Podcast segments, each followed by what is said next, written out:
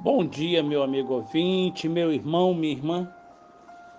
Hoje eu quero compartilhar com vocês o seguinte livro da Bíblia, Isaías, no capítulo 17, o verso 7, que diz assim: Naquele dia as pessoas olharão para o seu Criador e os seus olhos estarão voltados para o Santo de Israel. O sentido do nosso olhar. Onde buscamos socorro na hora da dificuldade? Boa pergunta. Quando ficamos doentes, buscamos um médico.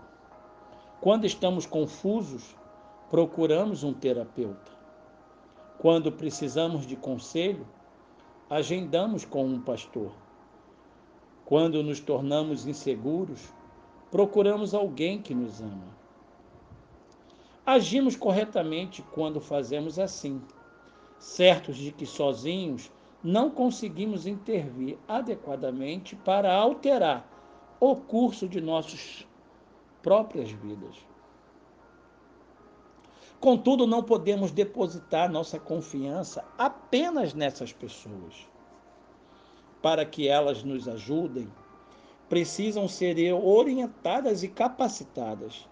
Essas pessoas também têm suas fragilidades, naturais a todos nós, e mesmo suas incompetências para nos conduzir.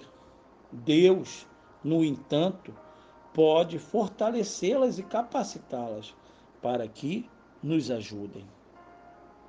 E nós, ao procurar por elas, devemos orar ao nosso Deus para que nos dê a coragem de prosseguir em nosso tratamento e, ao mesmo tempo, dê a essas pessoas a capacitação que precisam para nos socorrer.